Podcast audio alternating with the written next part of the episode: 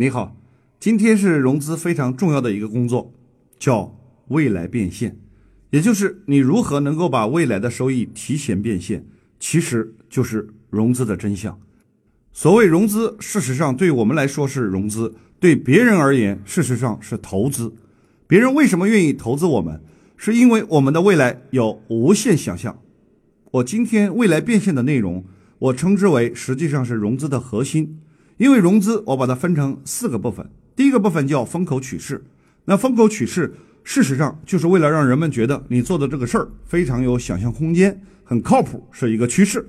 如果我把钱投给你，一定有无限想象的未来。紧跟着第二部分，因为投资的群体，每一个人、每一个机构、每一个公司，它的投资需求都是不一样的。我们透过超级分拆，能够分拆出各种各样的项目。或者叫各种各样融资的方案，这样的话能够满足不同的投资群体，然后可以让我们实现最大范围的融资。接着，投资者也愿意投给你，你也能够满足不同投资者的需求。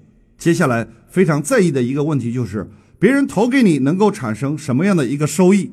我们把未来能产生收益提前就把它计算出来，不仅仅提前计算出来。而且还能够让投资者有一个非常明确未来收益的想象空间。我们把这个内容称之为叫未来变现。我把它分成三个部分跟大家分享。第一个部分，什么是未来变现？第二个部分，把什么未来变现？第三个部分，怎么样把未来变现？就围绕这三个板块和大家做一个分享。先从什么是未来变现讲起。内容我分为两点，第一点叫过去变现，第二点叫未来变现。我打个比喻，假如说你如果有一百万在手上，大多数人就会想，我应该把这一百万花掉，然后如何让这一百万去帮我赚更多的钱？可能你会想到一个方法，就是我把这一百万投资投出去开一家饭店，然后这个饭店通过我的努力经营，一年做到两百万营业额，减掉一百五十万成本，创造了五十万利润。就是很经典的，我们称之为叫做过去变现，因为你过去一年投了一百万，在一年后，今天你能够赚五十万。可是如果没有过去你一年的投入和努力，很现实的就是今天这五十万你就赚不到。你考虑过一个问题没有？你赚到这五十万的同时，你觉得一年前你的账上有一百万的现金，一年后？你虽然赚了五十万，可是事实上你账上的现金并没有增加，反而少了五十万。但我这么说，你肯定听了不高兴。为什么？因为你会这样认为。你说，毕竟我的店还在呀。我当然知道你的店还在。可是好了，紧跟着第二年你又开始了，两年下来你等于赚了一百万。可是你考虑过没有？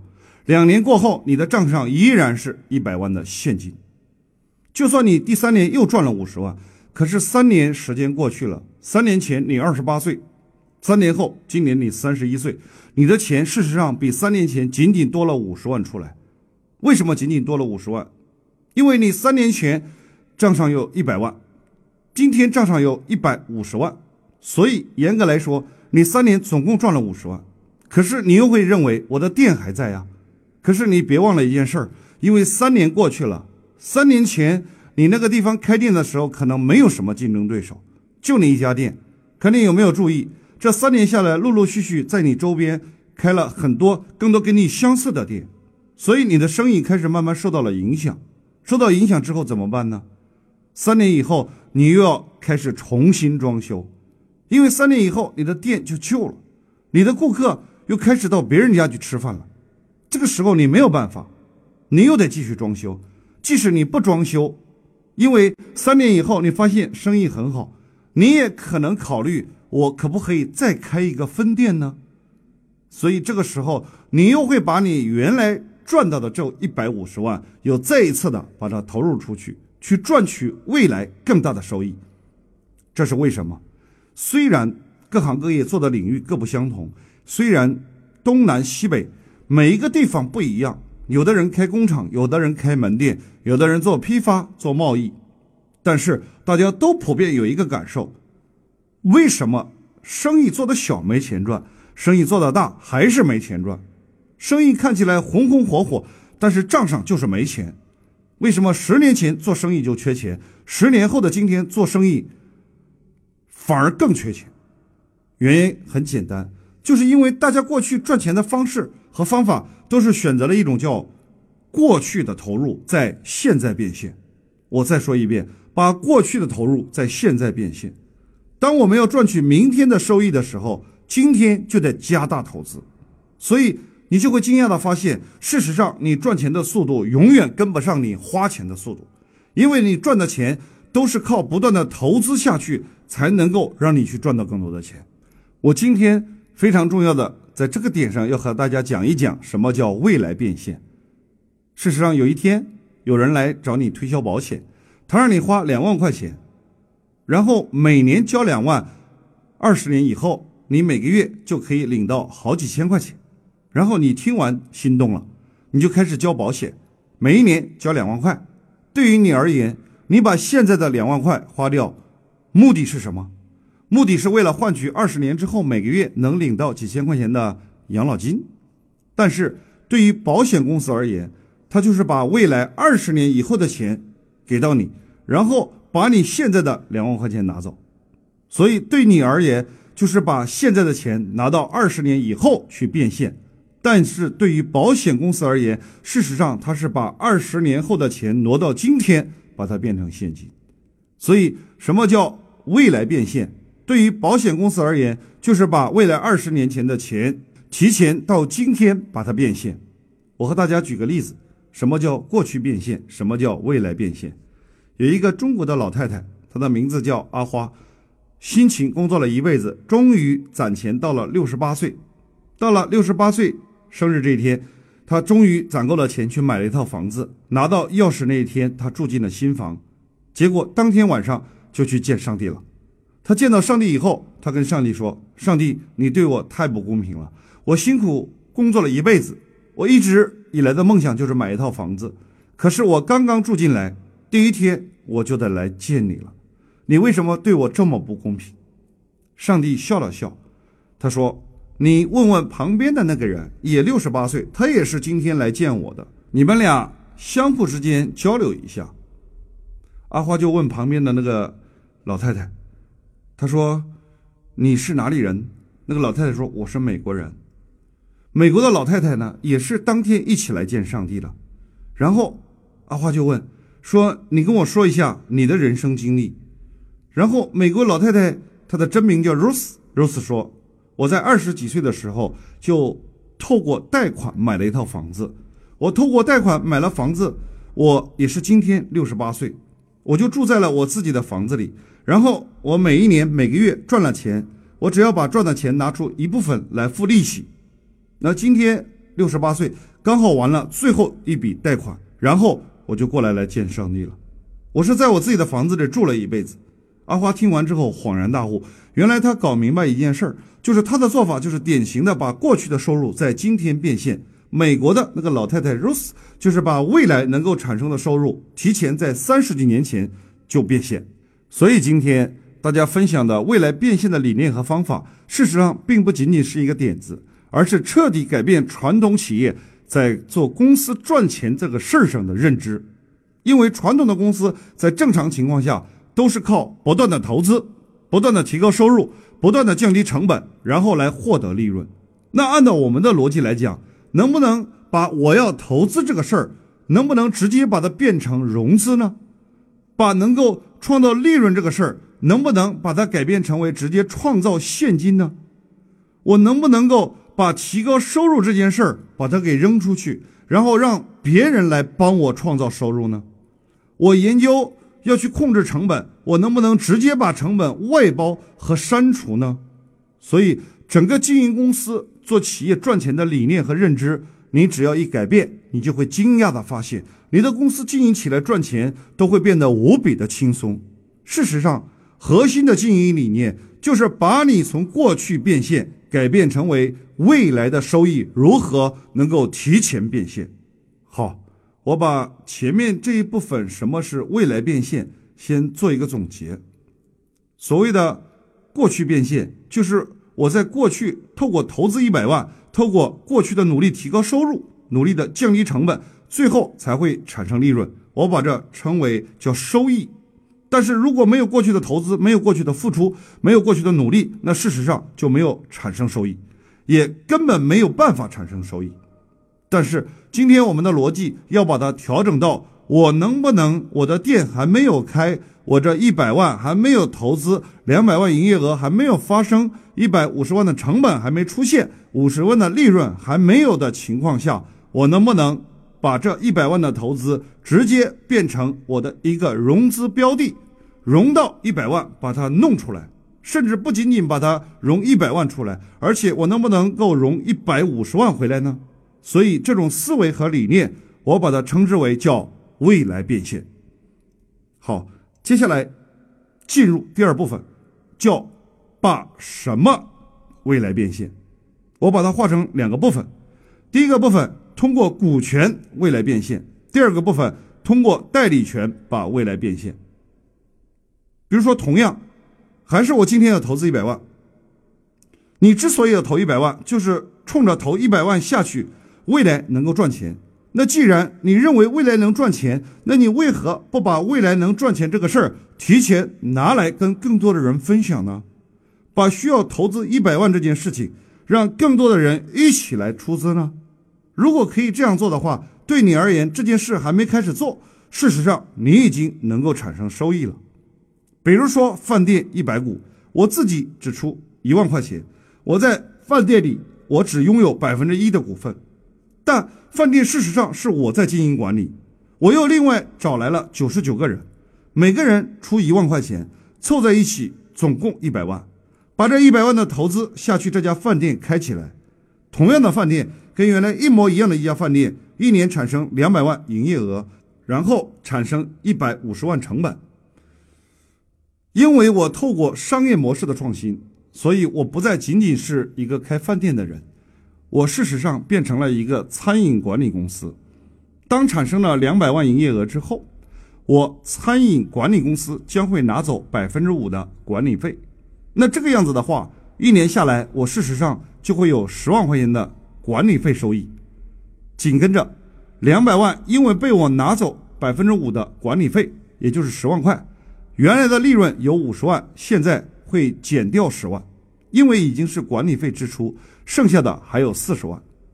这四十万的利润是因为我管理公司创造出来的，所以我还能够再拿走百分之二十的干股提成，这样的话，这四十万我还能够拿走八万块。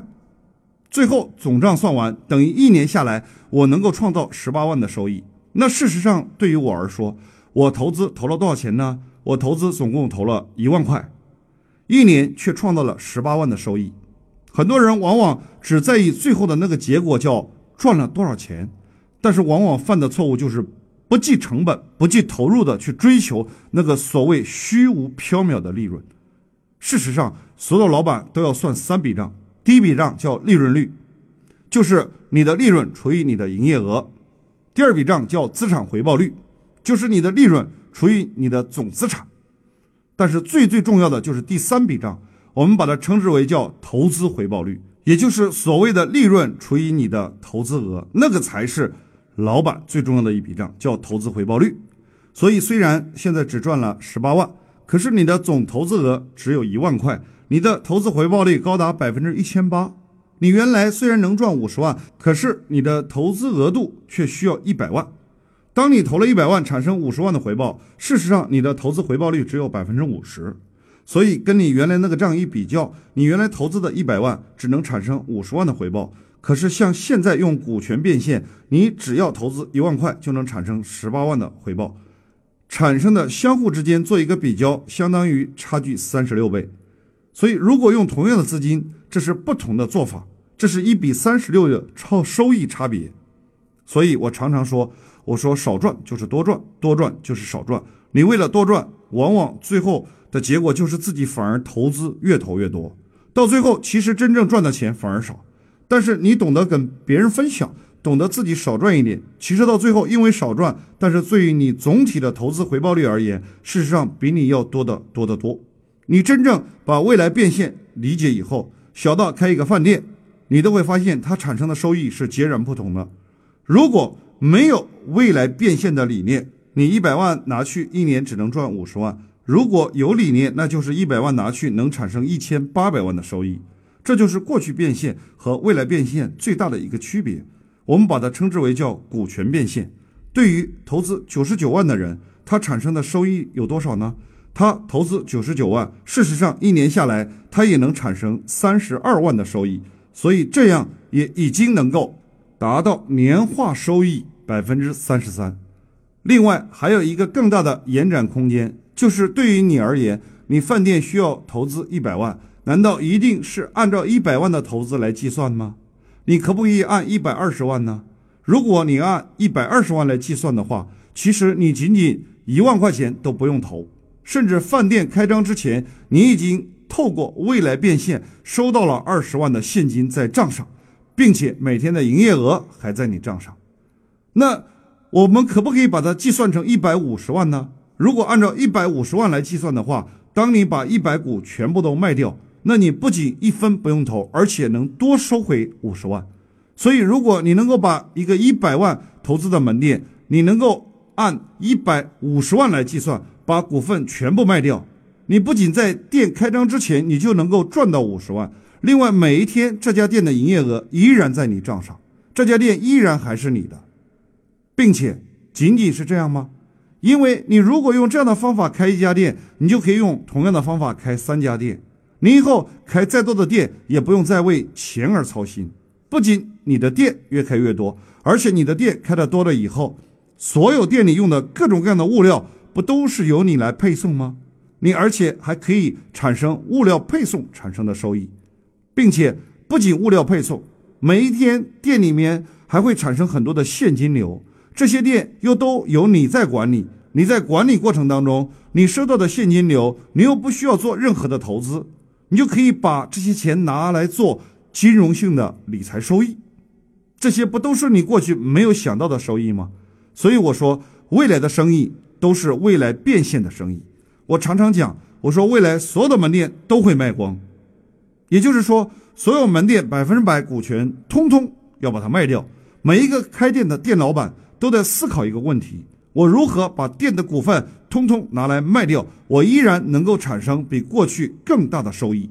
我把这称之为叫股权变现。接下来和大家分享的就是怎么样把代理权变现。可能你从来都没有想过，我开一个饭店怎么能够把顾客变成我的代理？事实上非常简单。接下来任何的门店都会经历两个最基础的改革。第一个改革就是我要把门店的股权全部都卖光，把我投资门店的投资额能够全款收回，甚至一点五倍的收回，甚至两倍、三倍的收回。这是接下来所有传统实体门店都要进行的第一项改革。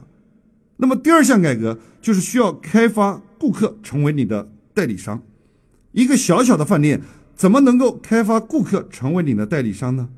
比如说，非常简单。刨出你的成本之后，你能够产生百分之五十的毛利润。大多数饭店都会做一件事儿，就是当你拥有了百分之五十的毛利润，很多的饭店经常会做一个活动，经常会搞一个促销，说你在我家充卡充一千，我就送你三百块；或者你在我家消费只要满五百，我就可以给你打八折。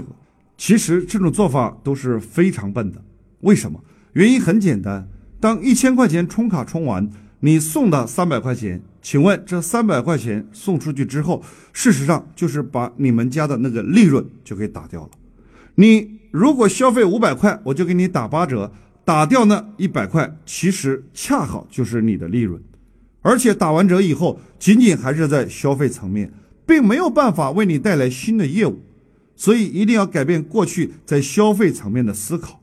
而且你过去在消费层面思考改来改去，无非就是今天给你打八折，明天给你打七折，或者是说今天送一千送两百，明天充一千送三百。但不管是怎么样，颠过来倒过去，那个顾客还是花钱花钱花钱。如果今天你能够把他从消费层面拉到让他成为你的代理商层面，那你就会发现每一个顾客背后事实上都有庞大的人脉资源。如果我们可以让顾客成为我们的代理商，把他背后的人脉资源都开发出来，我们无非是把能够产生的收益，过去拿来打折打掉，现在把它变成顾客帮我们推荐的分成。这时，我们就要设计出一款我们家的特色菜，比如说辣子鸡，比如说水煮鱼，比如说毛血旺等等都可以。就是说，你要把它设计出某一个特色菜。设置设计成一个爆款，对你而言，特色菜就是拿来引流的，而且就没有想过靠特色菜来赚钱。凡是成为你代理的顾客，你就送他二十份，他拿着那些特色菜去送给身边的朋友，他身边的朋友如果来这里消费，也觉得你代理的制度非常好，他也愿意加入代理的话，那推荐人就可以在。别人那里产生的消费当中，能够分成分到百分之二十，以后他就可以拿着百分之二十来抵用他的消费。如果他推荐的朋友当中有十个人也成了代理，每一个人也都是一千元成了代理，这总归就有一万块钱。这一万块钱当中，将有两千块会给到推荐人。那这个推荐人他就可以通过这两千块，可以在后续在你家消费，所以你的广告语都可以变成这个样子，叫成为代理的终生消费可以免费。这样的话，你就可以把每一个顾客都开发成代理，然后你从此以后只要把菜做好，只要把服务做好，只要把整个饭店的管理做好，你再也不用去担心客流量的问题了。不用再担心生意的问题了，所以我把这两点做一个总结，就是少赚就是多赚，多赚就是少赚。我与其把过去的投入在今天变现，虽然看起来好像多赚了一点，但是效率太低，需要投资太大，我倒不如少赚一点，把未来能产生的收益，我提前在今天就把它变现。所以采用了两种手段，第一，我能够把产生的收入透过代理权。分一部分出去，我宁可收入低一点，让更多的人帮我创造收入。我与其追求我的利润回报更大，我不如利润回报少一点，但是我不用投资了，让别人帮我去投。所以这就是把未来变现的两个基本要素，一个叫股权，第二个叫代理权。那么刚才我是跟大家举了一个小小的饭店的案例。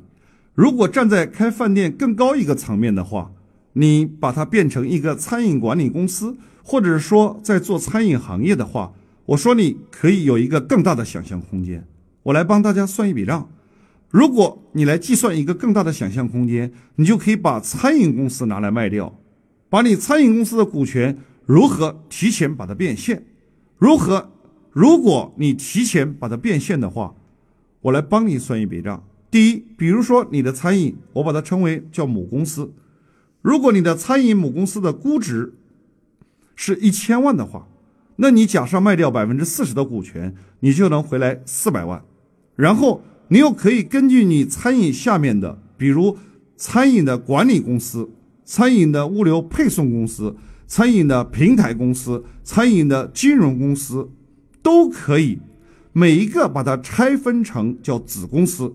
如果每一个子公司都按照估值五百万来计算，也同样卖掉百分之四十股权的话，每一个子公司你能够透过股权融资回来两百万，然后五个子公司合在一起，你能够回来一千万，这是最基础的。我把它称之为叫未来能产生的收益，通过计算，然后提前透过股权把它变成现金。随着不断的发展，你的子公司下面还可以成立更多的事业部。然后每个事业部，你又可以进行股权融资，再透过各种各样的事业部、各种各样的子公司，你又能够融到更多的股东，以及融到更多的收益。总体来说，就一句话：如何能够把未来能够产生的收益提前把它计算出来，然后透过股权的方式把它变现。老板，事实上有三种工作：第一种工作叫销售产品，第二种工作叫做销售代理权。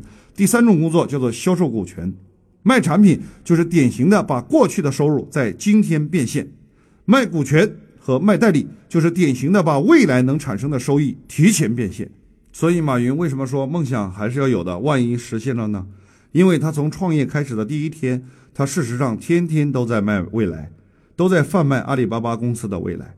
所以，当他把阿里巴巴公司的未来卖给别人之后，别人投他钱，对他而言，事实上就是典型的未来变现。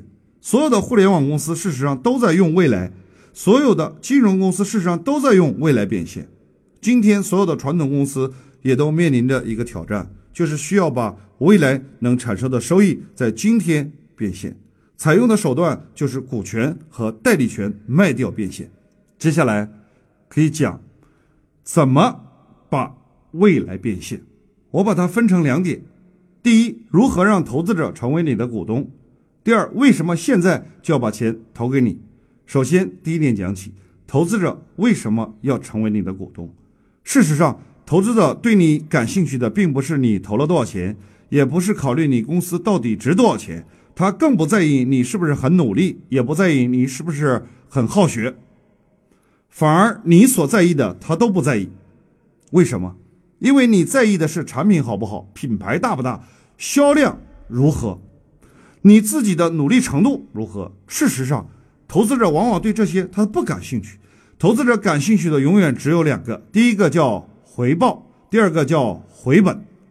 事实上，跟投资者谈就是谈他能够获得什么回报，第二个用什么方式能够回本。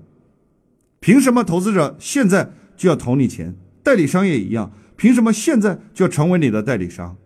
同样的道理，只是。一个投资者购买了你的股权，代理商购买了你的代理权，但是对于他们而言，追求的都只有这两点：第一个叫回报，第二个叫回本。可是我发现，大多数老板很喜欢一讲就讲他自己的公司多厉害，讲他的团队多厉害，讲他的产品多厉害，讲他的品牌多厉害。事实上都没用，因为别人在意的都是他自己有什么好处。投资者。他能够获得的回报主要分两类，第一类投资者就是他投你钱是冲着你的公司能够增值的，我把这一类称之为叫做战略投资或者叫机构投资者，就是冲着你的公司有一天能够做大，然后呢越来越值钱，有一天能够上市或者是被别人收购，他能够透过股权投资，然后获得他的股权增值。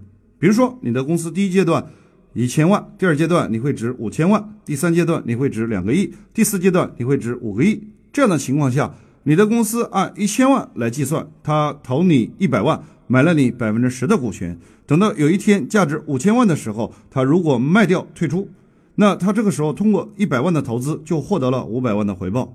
他如果能等到你公司五个亿的时候退出，就能够产生五千万的回报。可是。他的投资金额却只有一百万，透过一百万的投资能产生五千万的回报，也就是投资回报率高达百分之五十。这类人就是叫战略投资人，或者叫做财务投资人，或者叫机构投资人。接着，第二类投资人，我把它称之为叫传统投资人。传统投资人呢，他们大多数都追求叫利润的回报。利润的回报主体怎么体现呢？你跟他讲的故事就不能按照估值来。你要跟他讲回报，比如说我一千万的投资，我公司估值，我这一千万的公司估值，我预计今年能产生五百万利润，明年能产生一千万利润，后年能产生两千万利润，在大后年能产生五千万利润。你如果今天投我公司按一千万，你买了我百分之十的股份，那你第一年就能分五十万，第二年就能分一百万，第三年就能分两百万，第四年就能分。五百万，这样的话，四年合在一起，你总共能分到八百五十万。八百五十万除以四年，对你而言，你的这一百万的投资能够产生年化百分之两百以上的收益。这叫针对传统投资人的。现在的投资者普遍的特征是要现在的利益，也要未来的想象，也就是要针对现在的投资者，你要讲两个故事。第一个就是你今天投资我公司，未来会上市，未来会被上市公司并购，你的一百万投资未来它能够增值，不仅未来能够增值，并且每一年我公司会产生很多的收益，你还能够持续不断的透过利润分红产生收益。所以现在要针对投资者来设计，就要设计这两点，我把它称之为叫双管齐下的投资回报设计。所以，投资者之所以会投资，往往就是因为你的超预期的投资回报能能够吸引他们。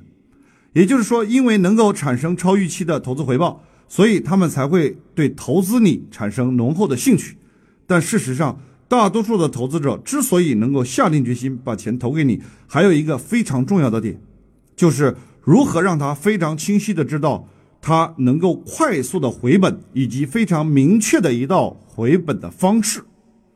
所以很重要的就是接下来第二个点，就是怎么样进行回本的设计。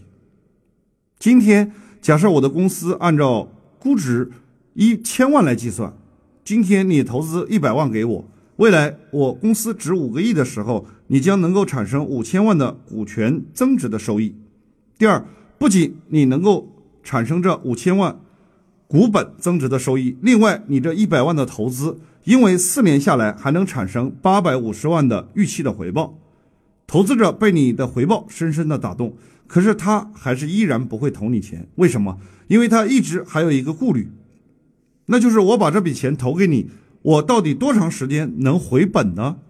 所以这个时候你还需要设计第二套，也就是投资者的回本机制。比如说，今天你投资一百万成为我的股东，我接下来还可以送给你一个省级公司的资格。如果你帮我推荐一个省级公司，别人花一百万买了我一个省级公司的话。那我就可以把一百万提前还给你，这样的设计就让每一个投资者就非常清晰的知道，我虽然投了一百万给你，未来有股权增值，有未来的利润分红，另外还不算，我只要推荐一个省级公司，然后这一百万我就可以立刻回本，或者是还有第二种设计方式，也就是你投资的一百万成为了我母公司百分之十的股东。能够有股权增值的收益、利润分配的收益还不算，我另外再赠送给你，比如说浙江省省级分公司百分之四十九的股权收益，也就是说，以后在浙江省地方产生的所有收益，我先全部都可以给你，先让你把这一百万的收益先分红拿回去，分红拿回去之后，再按。五十一四十九来进行分配。接着，我另外再给到你浙江省下面的县级代理，比如说每个县级代理如果按二十万一个的话，我先给你五个县级代理的资格，让你可以把这五个县级代理的资格卖掉，先把一百万收回来。总体来说，就是所有的设计目的只有一个，就是让投资者的投资可以只赚不赔。他投资你是因为你的回报。因为能够获得未来无限想象的空间，他才愿意投资。但真真正正愿意掏钱投资你，他通常来说是因为你的回本制度的设计。所以，想要投资者快速的能够投资你，就不仅仅要有回报的设计，还要有回本的设计。我来给大家做一个总结。首先，第一个部分就是什么叫未来变现，接着叫把什么未来变现。也就是过去我们是靠产品来变现，今天要靠股权和代理权变现。在设计股权和代理权的时候，你必须要充分的考虑两个因因素：一就是超预期的回报，以及非常具体务实的回本机制，甚至要有一个最差的一个托底制度。什么样最差的托底制度呢？你可以大胆的跟股东或者叫代理商承诺，比如说。三个月之内或者六个月之内，如果不能把你的投资赚回去，我可以把你回购回来。这样的话，投资者通常来说就不太担心了，代理商通常来说就不太担心了，你就可以迅速把未来的钱在今天变现。